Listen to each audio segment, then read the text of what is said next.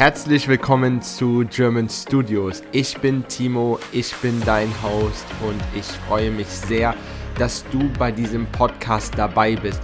In diesem Podcast geht es um das Thema Deutsch lernen und alle anderen Themen, die damit verbunden sind. Ich wünsche dir viel Spaß bei dieser Folge und enjoy it.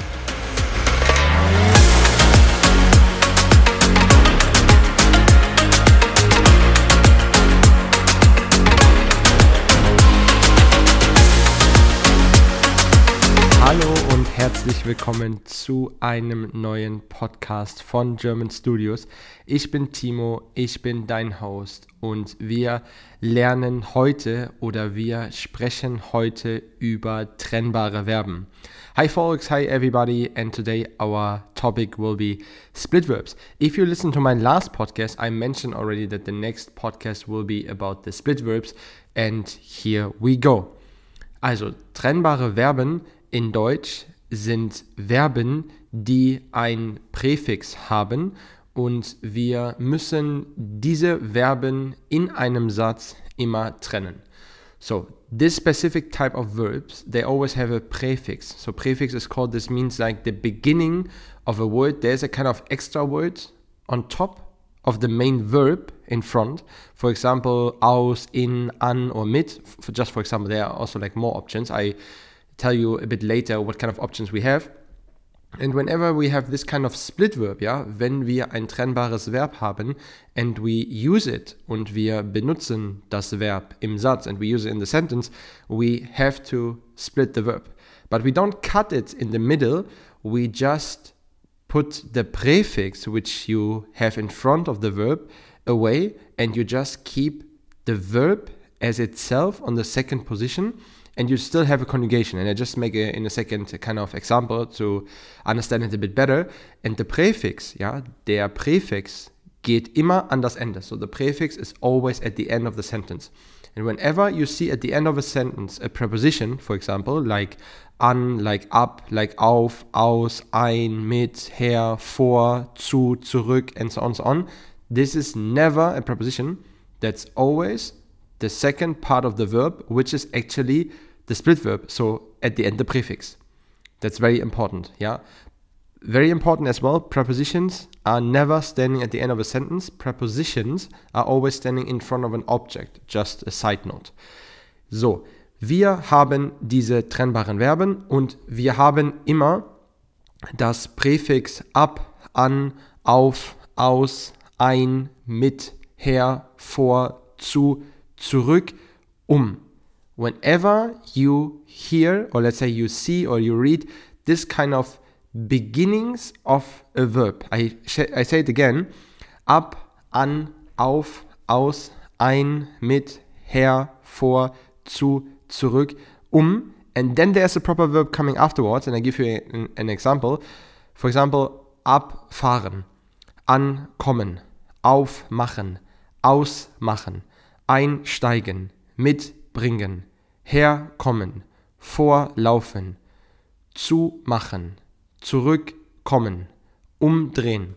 And you always can hear that I made a little break between the prefix and the proper verb itself. And this is like the reason here why we also have to split it. We just keep the split verb on the second position and the prefix we put at the end. Zum Beispiel, ich bringe eine Pizza mit. So I bring a pizza with me. Please never say, ich mitbringe eine Pizza. That's wrong. That's terribly wrong. Ja, bitte nicht sagen, nicht schreiben. Bitte schreibe, ich bringe, the verb second position, eine Pizza mit, prefix goes at the end. Ein anderes Beispiel, another example. Ich rufe meine Mutter an. So I call my mom, I call my mother. Bitte nicht sagen, ich anrufe meine Mutter. That's wrong. You have to split the verb. Yeah, you see, the verb is rufe, and in front of rufe there's an, so that's a split verb. So an goes at the end. Oder zum Beispiel, wir steigen in Berlin aus. So we step out, maybe out of the train, out of the bus, out of any kind of public transportation in Berlin.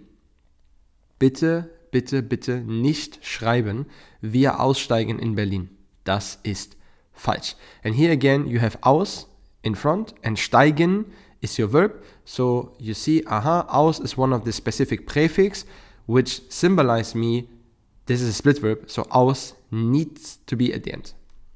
Yeah, and we also have other prefix which show you on the up on the other side that this is not a split verb. So whenever you have the prefix be, emp, ent, er, ge, ver, zer, then you never have a split verb.